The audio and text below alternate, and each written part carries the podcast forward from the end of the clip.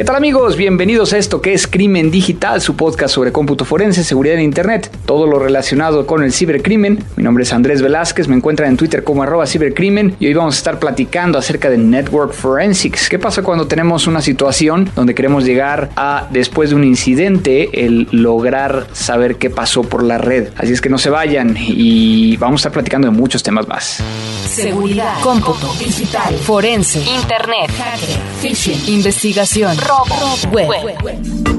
La tecnología avanza a pasos agigantados. Cada día tenemos mayor acceso a la información. Descargamos, compartimos, interactuamos y también nos ponemos en riesgo. Cuídate. Cuídate. Crimen digital. Con todo lo que necesitas saber sobre el combate a los delitos informáticos y el cómputo forense. Llevado de la mano de Andrés Velázquez. Pues estamos de regreso después de un episodio que lo hicimos live de preguntas y respuestas y ahora ya me di la tarea y me dio tiempo de poder llegar a entrevistar a otra persona que vamos a tener mucho más adelante, pero como ustedes saben, normalmente empezamos con los saludos, con saber quién nos está escuchando y quiero pedirles que aquellos que nos están escuchando que nos pongan un mensaje por las diferentes vías de contacto que puede llegar a ser Facebook, donde estamos creciendo muchísimo de usuarios y de personas que nos siguen, sin embargo pocos comentarios por ahí también en Twitter y finalmente también vía la página. Así es que no se olviden de que nuestras redes sociales van a estar siempre ahí para ustedes en Facebook como Crimen Digital, Twitter Crimen Digital y la página crimendigital.com donde me da la impresión de que no muchos saben que estamos haciendo este podcast, así es que compártanlo con los demás para poder llegar a saber en qué eh, estamos compartiendo, qué es lo que estamos compartiendo con todos ustedes. Síguenos en Twitter en arroba crimen digital, o búscanos en facebook.com diagonal crimen digital. Crimen digital.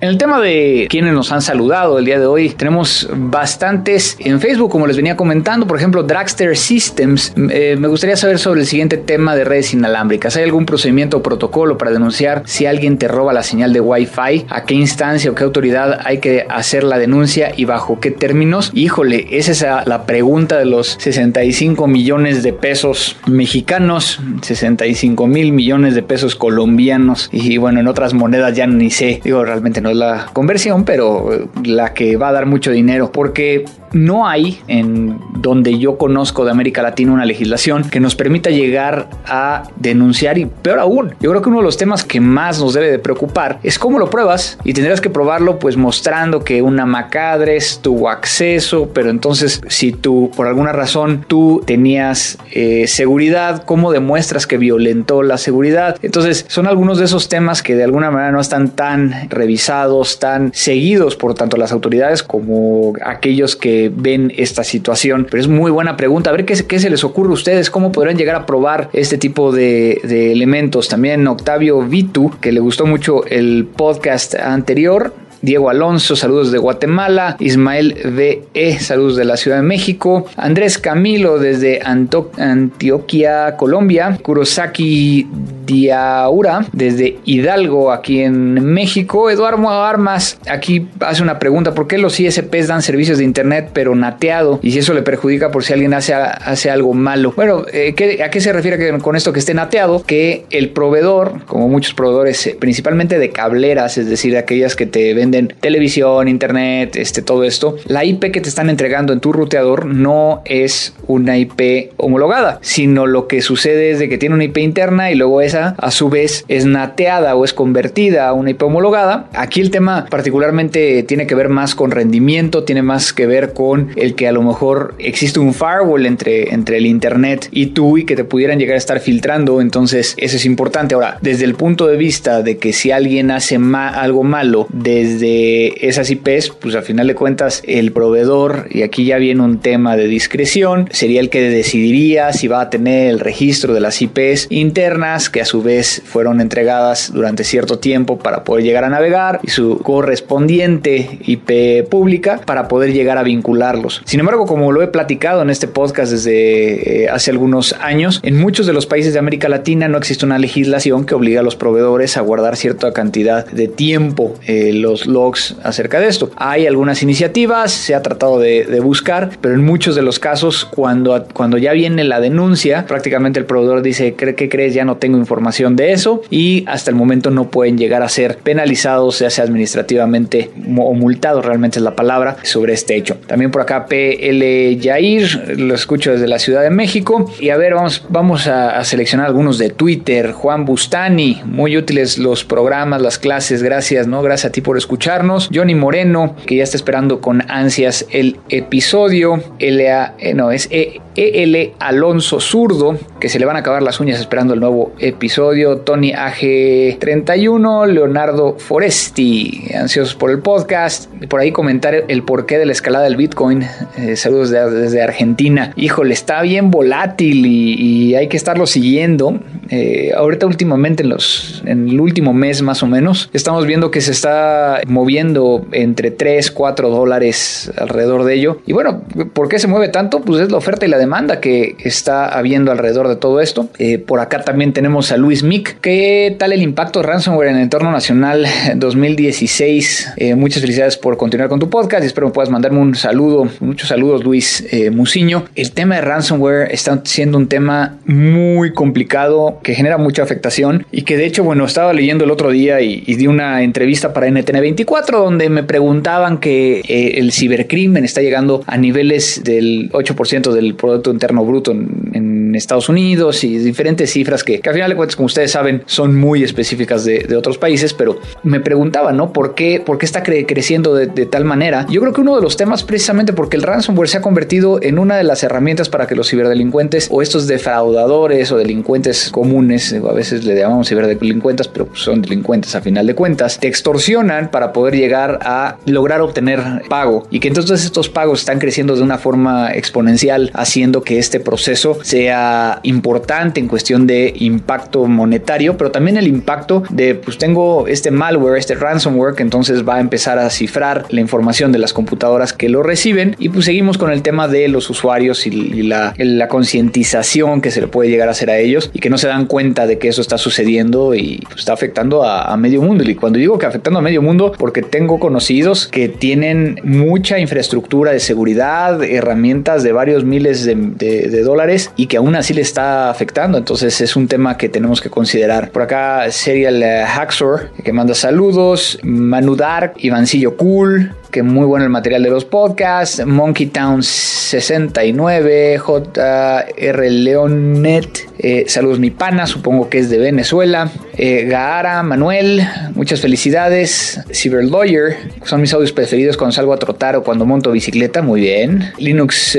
1000, eh, de hecho está felicitando a Cyber Postpunk por su aportación al mundo de crimen digital. Por acá, Jan PGW. Sería interesante ver un panel exclusivo de Forense en Campus Party. De hecho, ya lo, ya lo propuse yo voy a estar ahí en Campus Party este año, así es que ya no voy a estar en el panel o en el escenario principal, debido a que después de estar eh, platicando con los organizadores, quiero poder llegar a platicar un poquito más a detalle la parte técnica, por eso me voy a regresar al escenario de seguridad. Entonces, para aquellos los que vayan, vayan a estar en, eh, en Campus Party, ahí los, los veo. D-Max por acá también saludos. Vía el sitio web Alejandro Galicia. Son tan buenos los, estos episodios. Cada vez que me topo un apasionado del informático, hace la recomendación y me pregunta que cuando sale el, siguiente episodio, pues ya lo estás escuchando, Alejandro. Y finalmente, vía eh, el mail que es contacto arroba crimendigital.com. Por acá Diego Teos manda un saludo que es desde Guatemala y que quiere llegar a escuchar un podcast relacionado al análisis digital sobre dispositivos de marca Apple. Bueno, eso ya hemos tenido algunos acercamientos, principalmente al respecto de, la dificultad y todo esto y, ahorita les voy a platicar un poquito acerca de este tema, sin embargo no es el tema del día. Lo nuevo.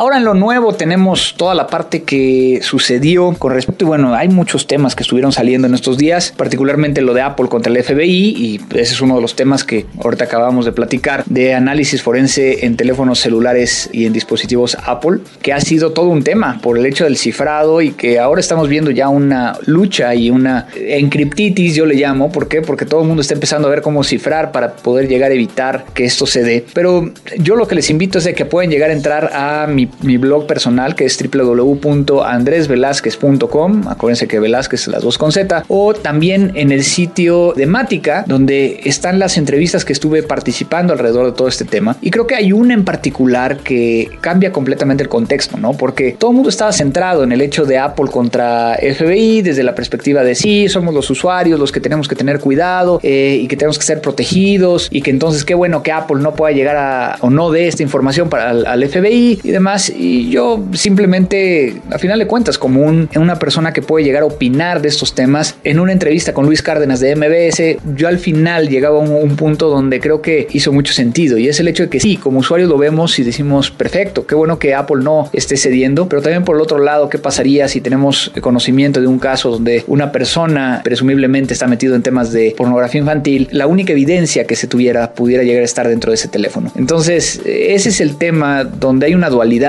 Y que tenemos que entender esa dualidad en justa razón, debido a que, por un lado, pues sí, va a haber más seguridad, va a haber más elementos que permitan llegar a tener privacidad y poder llegar a evitar que haya un acceso no autorizado, pero también por el otro lado, ¿qué pasa cuando se requiere tener acceso para poder llegar a probar alguna conducta ilícita? Entonces, desde esa perspectiva, hay que tener mucho cuidado, hay que considerarlo así y entonces, simplemente para que lo reflexionen y que me pongan sus comentarios, ya sea vía Twitter, vía Facebook, vía la página o en el correo electrónico.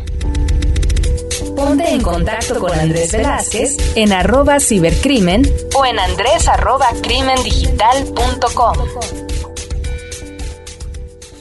Por otro lado, también salió todo el tema de Panama Papers, donde, como ustedes saben, se eh, divulgó una gran cantidad de información, gigas y gigas de elementos que pudieran llegar a tener información acerca de cuentas bancarias offshore, es decir, en Panamá, de personas que al parecer querían llegar a eh, esconder este dinero o no pagar los impuestos de este proceso. Sin embargo, bueno, hay muchas versiones, yo no voy a meter la parte legal de, que si está bien, si está mal, sino eh, hubo varios varias líneas de investigación aquí o varios elementos que me llamaron mucho la atención. Hubo algunas páginas que decían, bueno, es que hackearon el correo electrónico o hackearon la página, que tenían ahí un servicio para los usuarios y demás. Creo que habrá mucho que, revisar en los próximos días, particularmente porque por la cantidad de información se me hace muy raro que todo pueda llegar a estar dentro de una cuenta de correo electrónico o un grupo de cuentas de correo electrónico. Y también por el otro lado, el, tema de si se vulneró el servidor. Sé que por ahí estaba leyendo que, que era un servidor con Drupal y que a lo mejor tenía muchas vulnerabilidades. Bueno, si esto es cierto, pues la repercusión que esto tiene que tener. Y finalmente, un, un tema que hay que considerar que debe ser un elemento importante y tiene que ver con el hecho de cuántas veces no hemos estado platicando con abogados acerca de la importancia de la protección de datos personales de sus clientes en su infraestructura y normalmente ellos te dicen no, no tengo nada que proteger. Entonces también nosotros como comunidad lo que tenemos que hacer es utilizar esto no de una forma agresiva, pero sí como un precedente de mira lo que sucedió, creo que sí tienes que hacer algunos eh, acercamientos hacia temas de seguridad y será un tema que va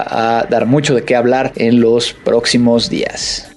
Crimen digital. Para todos aquellos que están metidos en temas de, eh, forense y que ya están laborando en estos temas, les recuerdo que eh, estamos creando el capítulo latinoamericano de la Asociación Internacional de Examinadores Forenses de Alta Tecnología para poder llegar a eh, representar a toda esta comunidad y que ya estamos haciendo algunas cosas. Así es que aquellos que les interese, por favor, mándenme un correo electrónico. Es muy importante que ya estén trabajando en esto, que ya estén acercados al tema forense para poder llegar a que formen parte de la membresía. Para todos los que ya están en esto, que quieran llegar a empezar a, meterse en este tema, va a haber un evento precisamente de la asociación que va a realizarse en Summerlin, Nevada, muy cerca de Las Vegas, del 28 al 31 de agosto de este año, donde vamos a ir muchos latinoamericanos, un grupo de latinoamericanos para poder llegar a intercambiar experiencias con personas de todo el mundo acerca de los delitos de alta tecnología. Así es que eh, revísenlo, la página es www.htciaconference.com donde podrán llegar a encontrar información acerca de cuáles van a ser las, las presentaciones, qué proveedores van a estar ahí, pueden llegar a ver actividades, el programa y demás. Así es que los invito a que vean ese tipo de información que a final de cuentas les permite llegar a acercarse cada vez más a este mundo del forense digital. La entrevista.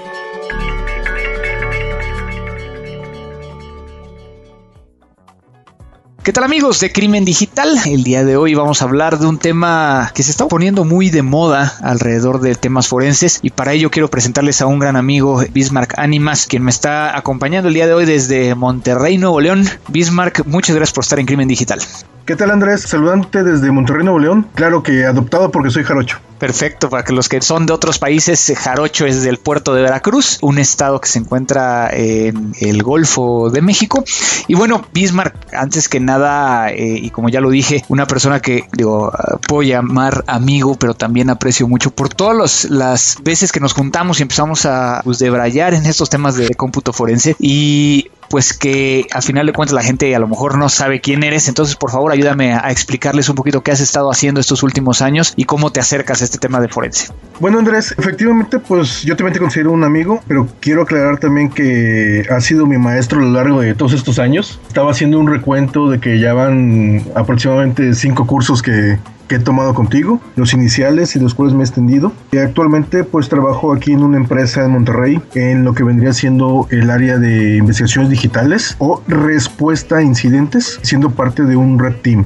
Inicié en este tema básicamente como sysadmin, administrando servidores, pero me empecé a meter un poco más a entender realmente cómo funcionaban, cómo trabajaban los protocolos, eh, cómo se comunicaban para ir resolviendo problemas y pues lógicamente tanto meterme en eso terminé en el tema de seguridad. Y en el tema de seguridad y forense, digo, eres una de las personas que conozco en, América Latina que, más certificaciones tienes alrededor de seguridad y forense. El otro día estaba viendo ahí en, tu Facebook que ya llevas 10 de forense, ¿no? Eh, llevo aproximadamente creo que 8 de forense.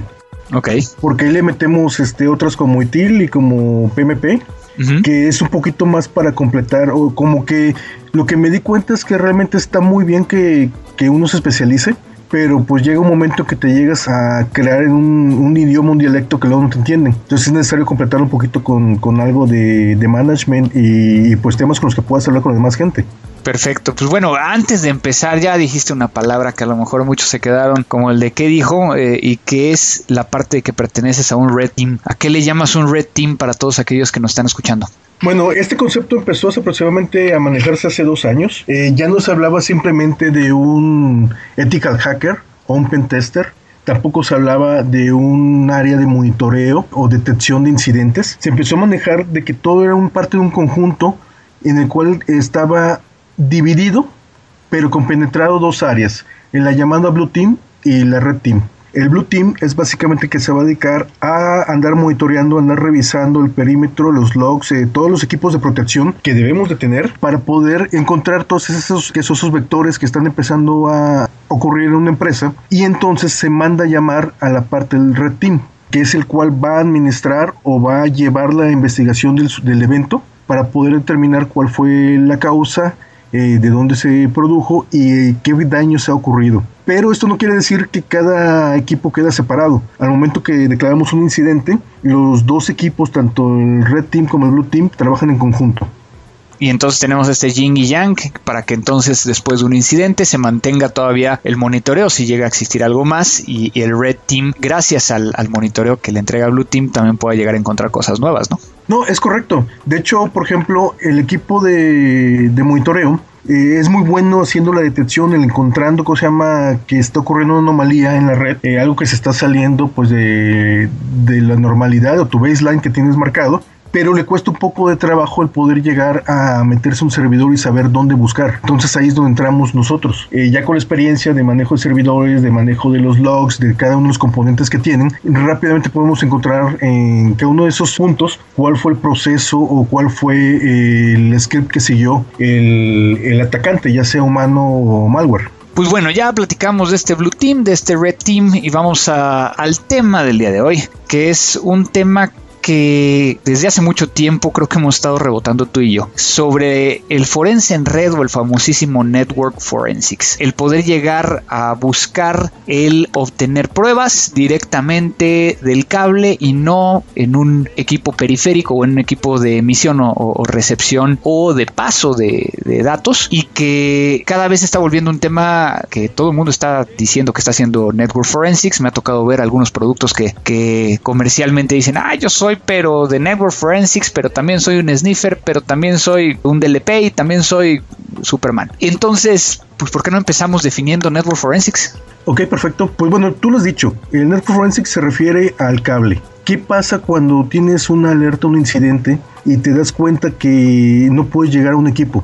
¿Por qué? Porque puede haber sido un proveedor, puede haber sido un externo o un mismo empleado que conectó algún dispositivo y lo retiró. Entonces ahí entra la pregunta, ¿qué hacemos? O sea, ahí se acabó, ¿cómo podemos ir investigando? Y para esto también se ha creado toda una metodología en la cual juntas pues varios de los servicios y opciones que tienes ya dentro de tu red empresarial, como son los logs de los equipos, logs de lo que es un web filtering, de lo que es un IDS, un proxy, firewall, así también como de los equipos de red propios. Entonces, eh, Network Forensics se dedica o se orienta a poder determinar qué es lo que ocurrió. A lo mejor no encuentras exactamente el equipo físico, pero sí puedes llegar a determinar qué fue lo que pasó, por dónde llegó, qué intentó hacer, a quiénes se esnifió, por ejemplo, o a quiénes inyectó, o cómo se pivoteó, qué fue lo que extrajo. Y algo que se ha vuelto muy importante para nosotros en la empresa ahorita, que nos ha ayudado muchísimo en Network Forensics, es el tema del ransomware. Pero a ver, nos estamos aventando aquí en el número de cosas porque, y quiero entrar aquí en el tema del debate, porque Network Forensics, alguien podría llegar a pensar, bueno, pues es el, como tú lo acabas de decir, extraer eh, las bitácoras de a lo mejor los ruteadores, los los DNS, los eh, equipos que van a filtrar contenido o eh, otros. ¿Por qué mucha gente está pensando en Network Forensics como un sniffer que captura todo? Bueno, porque uno empieza a pensar en los equipos que llevan años en el mercado y en un, un servicio fijo. Entonces tú puedes decir, ¿sabes qué? IDS lleva años, entonces se trata de un IDS o se trata de un firewall. En realidad, Network Forensics eh, lo que es es todo un concepto que involucra varias cosas. Yo veo básicamente tres ejes. Veo que de, los elementos que integran el Network Forensics, uno es eh, lo que es el manejo de los netflows. Los netflows son todos esos metadatos de comunicación que transcurren en la red, en donde tú puedes llegar a ver cuál es la fuente, cuál es el destino, qué puerto utilizó de salida, de entrada, cuánto tiempo duró, eh, y cuál es la cantidad de, bytes eh, que se transfirieron. El famoso payload. Es correcto. Y cada uno de un netflow lo puedes ver como una conversación. Si yo navego a una página específica, bueno, esa es una conversación. Si yo me direcciono a otro sitio, viene siendo otra conversión, otro netflow. Eh, y así con cada una de las cosas que yo haga en la red.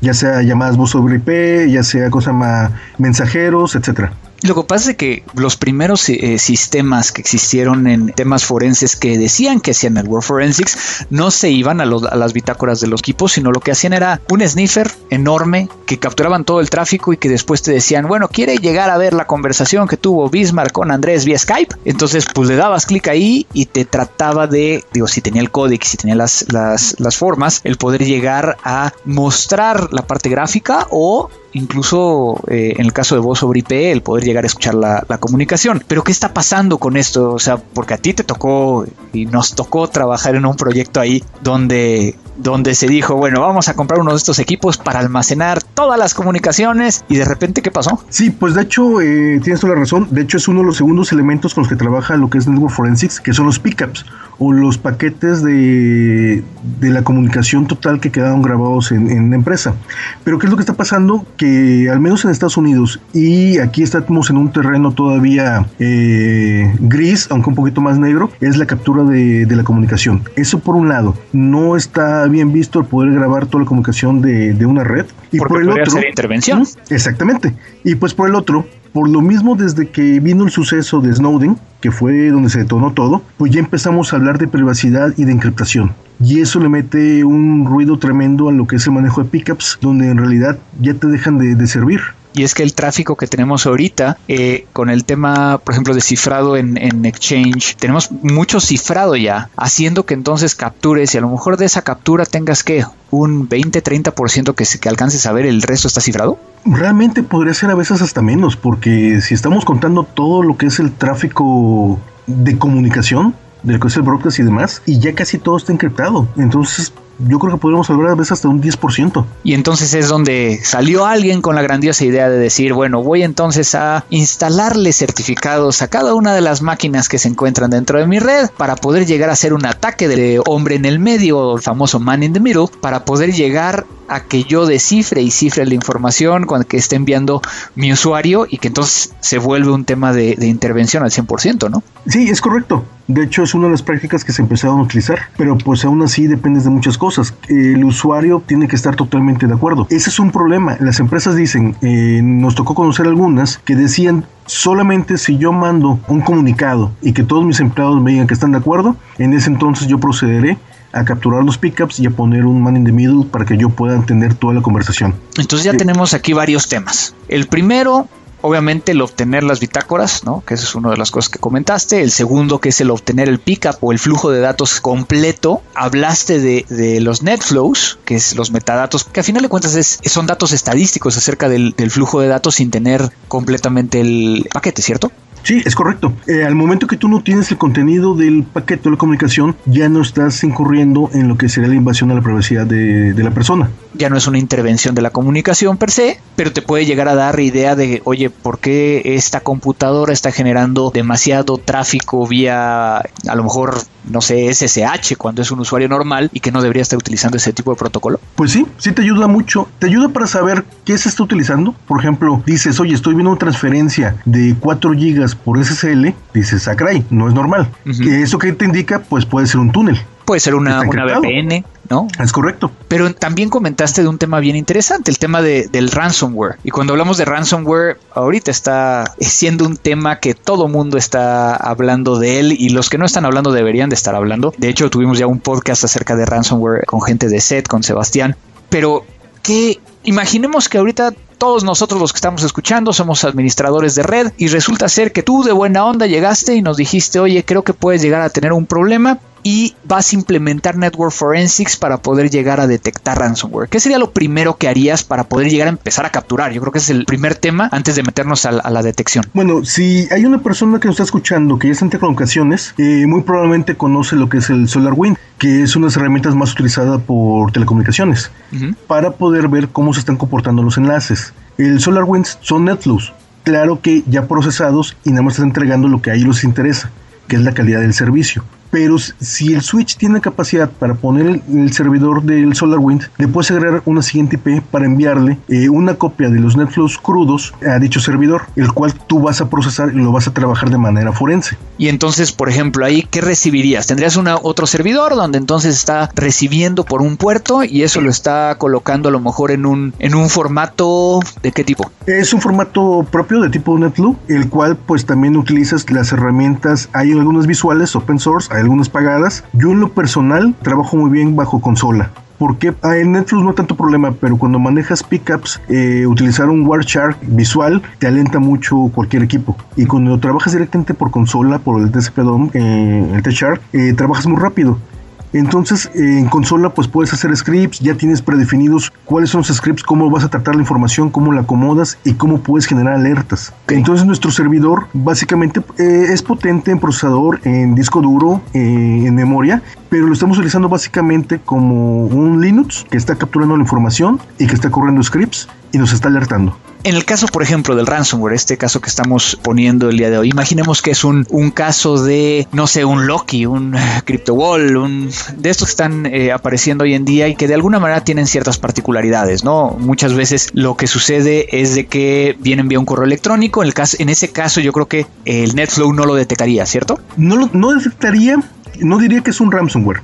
Pero si tú pones una alerta de un tipo de, ¿sabes qué? Quiero que me avises cuando cierto equipo esté abriendo muchos flujos hacia equipos de la misma red, podrías pensar que hay algo raro. Puede ser algún empleado, puede ser algún malware. Puede ser un escaneo de puertos, una cosa así, ¿no? Exactamente, pero ya te da una, una primera alerta. Sí, pero ya que, digamos que, en el proceso ya te llegó el, mail con el documento de Office, con el, macro, eso lo, lo, hace, y eso es otro tema de prevención desde otro punto de vista, ¿no? Ahora, ya, ya lo ejecuté y en el momento en que lo ejecuto es lo que normalmente va a hacer el, equipo es tratar de realizar conexiones por medio de carpetas compartidas y ahí es donde estás diciendo tú que vas a empezar a ver muchas conexiones de ese equipo. Exactamente. No estoy ahorita diciendo que con Netflix podamos prevenir, pero sí nos, va a dar una alerta temprana. Ok. Eh, entonces, si yo ya estoy viendo que cierto equipo está haciendo ese tipo de escaneo barrido, eh, inmediatamente yo puedo ver qué más comunicaciones se está haciendo. Ya nos pasó, ya nos pasó con uno de los ransomwares, una de las versiones de CryptoLocker, en el cual eh, pudimos ver que estaba comunicándose hacia un IP que no teníamos registrada. Cuando nos fuimos directamente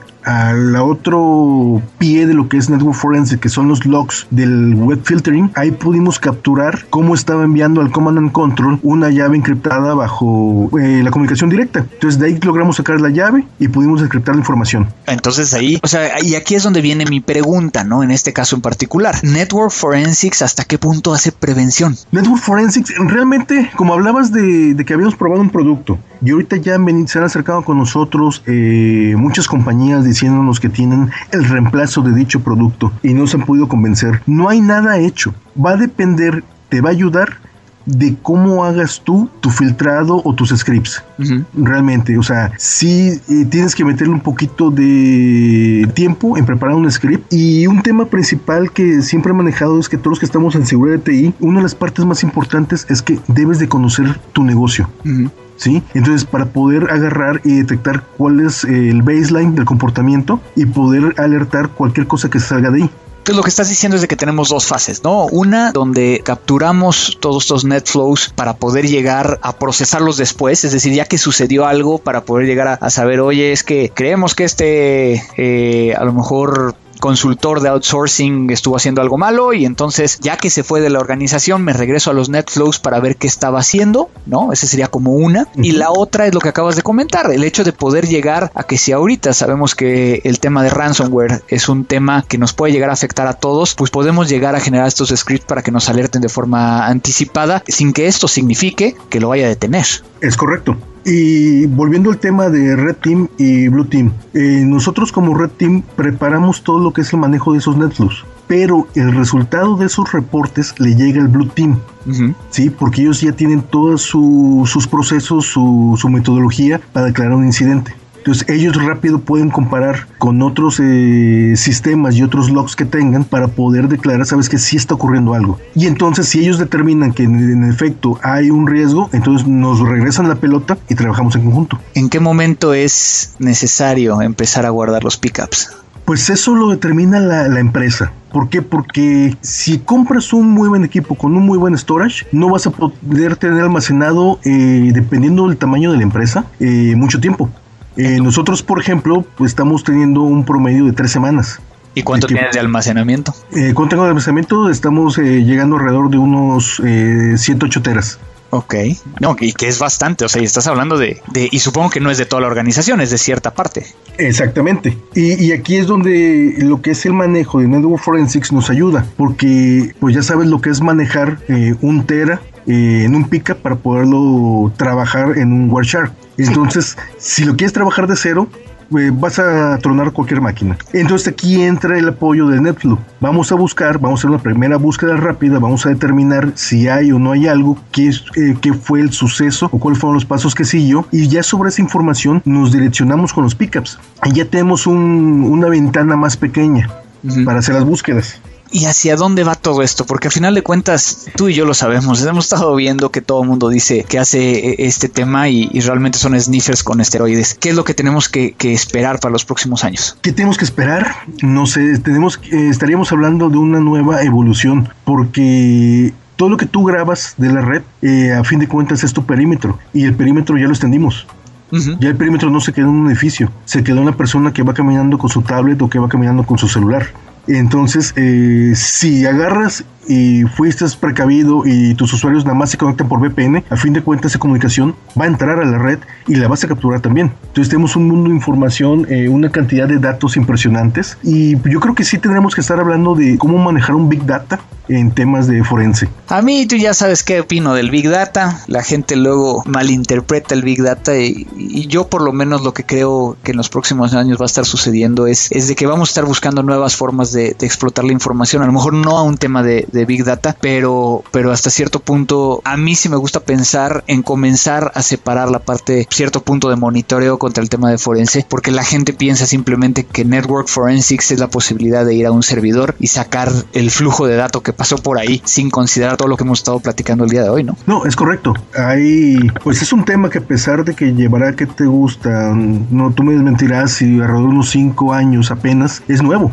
Yo recuerdo precisamente que en algún momento en uno de estos cursos del SANS, mi preocupación era esa, ¿no? El, el, tema de qué vamos a hacer con estos sniffers gigantes que estaban siendo utilizados en el medio y hacia dónde iba esta tendencia. Y recuerdo que John Strand fue uno de los primeros, y que creo que fue uno de tus profesores, ¿cierto? Sí, de hecho. Entonces él me dijo, no, tienes que empezar a ver NetFlows y, y en ese momento tengo que serte muy, muy honesto, no le entendí hasta que tú fuiste al curso y que después nos, nos echamos esas cervezas tratando de, que me explicaras esos NetFlows y que finalmente pude llegar a, a entenderlo, ¿no? Yo creo que es, es, un tema que vas a permitirnos seguir platicando, pero no sé, hay, hay algo más que quieras compartir con todos los que nos están escuchando en temas de Network Forensics que no habíamos cubierto. Bueno, pues eh, hablando simplemente de lo que es la, disciplina no es la panacea, sino que es una herramienta más. Eh, no es que va a sustituir a nada lo que ya tengas, es más información, más procesos que tienes que integrar en lo que sería tu manejo de incidentes, ya sea para una investigación digital, ya sea para un incidente por malware o como lo quieras ver, ¿no? Un especialista en forense de forma natural puede llegar a realizar y puede llegar a, a cumplir cabalmente con el entendimiento de Network Forensics? ¿O estamos hablando de una disciplina o una subdisciplina? Mira, yo creo que, que sí puede sí puede porque en realidad para que tú ya puedas ver lo que es un Windows Forensic, un Mac Forensics, ya estás empezando a tratar cuando revisas la memoria con eh, hooks, con llamados, con sockets, ya empiezas a entenderlo un poco de lo que son el manejo de TCP/IP, eh, de protocolos. Entonces en realidad yo no considero que sea tan difícil, pero yo siempre he dicho que en lo que es eh, el forense, la cualidad más importante no es tanto aprender, sino desaprender. ¿Por qué? A ver, explícanos eso. Porque estamos en un área en el que ahorita sale una nueva metodología que te sirve, que te funciona. Volvemos a regresar al tema del producto que tuvimos en el proyecto que platicamos al principio. Y de la noche a la mañana deja de funcionar se vuelve obsoleto. Entonces, si tú buscas una nueva manera de poder hacerlo o buscas un equipo que lo sustituya per se, no lo vas a encontrar porque ya evolucionó lo que es la tecnología.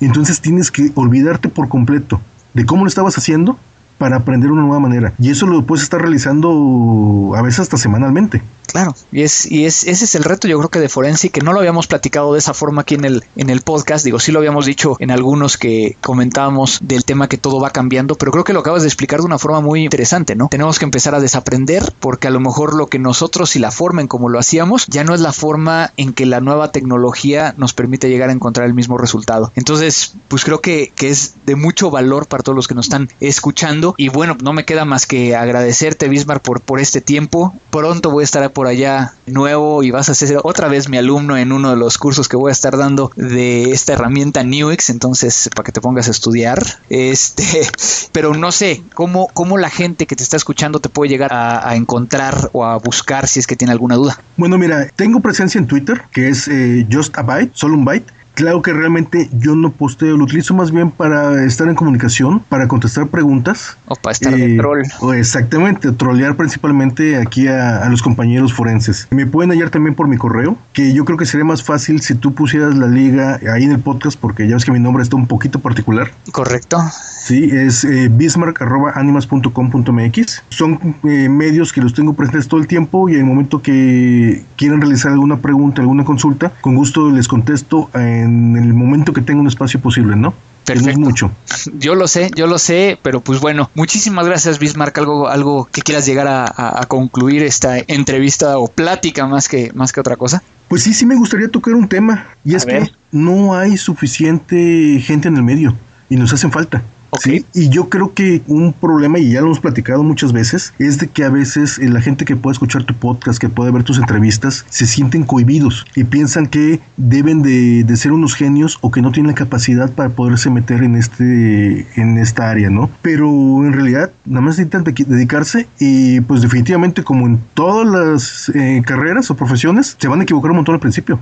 ¿Sí? Que hagan pruebas. Ahorita es demasiado fácil el poder montar eh, laboratorios virtuales que empiecen a probar, que, tengan la curiosidad, que estén investigando, porque nos hace falta gente. Y es algo que, precisamente estuvimos platicando la última vez que, nos vimos en persona allá en Monterrey, y es algo que me está pidiendo mucha gente. Entonces, para todos aquellos que nos están escuchando, traten de, buscar y qué es lo que, y yo creo que también el decirles por el otro lado, qué es lo que no estamos buscando. Luego llega gente de, ah, a mí me interesa, ok, bueno, te interesa, ¿qué has hecho para poder llegar a meterte en esto? No, pues nada. No, o sea, sí necesitamos el poder también saber que, están haciendo sus pininos, que pueden llegar a, mostrar que han estado investigando y han estado haciendo algunas cosas para que se pueda llegar a, considerar y que sea mucho más fácil para el proceso de selección, ¿no? No, es correcto. De hecho, yo, por ejemplo, para la gente que, que contrato, yo pues no estoy buscando que tenga conocimiento de forense. yo lo que estoy buscando es ciertas particularidades como lo es la capacidad de aprendizaje, eh, la inquietud o la curiosidad que tenga para estar probando y un dominio de las bases. Aquí le llamo un dominio de las bases que realmente sepan cómo se llama trabajar su máquina, su, eh, su sistema operativo, su Windows, que sepan abrir un shell de comandos, que sepan los comandos básicos. Si estamos hablando de redes, que sepan lo que es eh, el manejo TCP/IP, que si me hablan de, routers o de switches, eh, realmente me muestran que, dominan el IOS de, los equipos. ¿Sí? Con que yo vea que sus bases, ya sea que son de telecomunicaciones, que son de operaciones de soporte, y que yo le vea eh, esa, esas ganas o esa inquietud de aprender, eh, yo con ellos puedo trabajar muy bien. Y yo no tengo ningún problema con capacitarlos y con que vayan creciendo y que al principio se vayan equivocando. Claro, y te hace falta nada más un tema que es el inglés para todos los que nos están escuchando, que es un tema básico dentro de este, de este medio, porque si no, muchas de las cosas están en inglés y, es difícil entenderle, ¿no? Bueno, sí, eso ya debería, ni siquiera debemos de mencionarlo. ¿Cuánto tiempo pasa entre que sale una nota en inglés a que sale una mal traducida en español? Claro. ¿Sí? O sea, yo hay veces que he estado leyendo ahorita las últimas notas de los medios de ransomware, de todo lo que está saliendo, y cuando lees la nota en español, tú dices, este cuate no tenía ni idea. Así es. Pero pues bueno, Bismarck, el tiempo, eh, como tú sabes, en estos temas nos castiga cada vez que, estamos haciendo estas pequeñas pláticas. No, no me queda más que agradecerte por, por tu tiempo y pues nos vemos pronto. Ok, Andrés, pues nos vemos en un mes y pues un placer haber sido invitado tuyo. No, muchísimas gracias. Cibercrimen recomienda. En la recomendación del día de hoy, tengo que decirles que muchas personas habían estado utilizando esta herramienta de forma comercial, conocida como Bindiv, que es una herramienta para poder llegar a comparar eh, archivos binarios y poder llegar a encontrar de una forma rápida las diferencias y similitudes en código que existe dentro de este binario, es decir, de compila y me permite llegar a, ver las diferencias. Normalmente es utilizado por personas que se dedican al tema de seguridad eh, o investigadores, ingenieros alrededor del mundo para poder llegar a encontrar vulnerabilidades en algunos de los códigos o también poder llegar a analizar versiones del mismo binario, así como también para poder llegar a analizar binarios de malware. Y yo creo que este es el punto que nos, nos interesa a todos nosotros. Lo pueden llegar a encontrar en eh, la página de Bindif, voy a ponerlo, que es eh, Synamics website que es synamics.com donde pueden llegar a encontrar la versión tanto para Linux como para Windows y que va a requerir que bajen también el IDA Pro Disassembler o el el de compilador para que puedan llegar a hacer uso de él. Entonces es como un add-on al IDA Pro para aquellos que ya utilizan esta herramienta y que finalmente es gratis. Descarga todos nuestros episodios en www.crimendigital.com o suscríbete vía iTunes.